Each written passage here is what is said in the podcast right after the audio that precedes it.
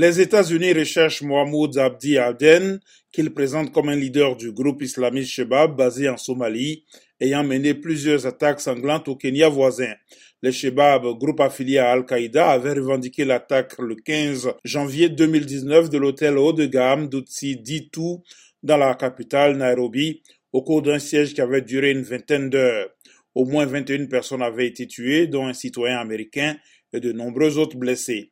En 2015, une attaque contre l'université Garissa dans l'est du Kenya avait fait 148 morts, presque tous des étudiants. Il s'agissait de l'attaque la plus sanglante dans l'histoire du Kenya, après celle de l'attentat mené par Al-Qaïda à l'ambassade des États-Unis à Nairobi en 1998 et qui avait fait 213 morts.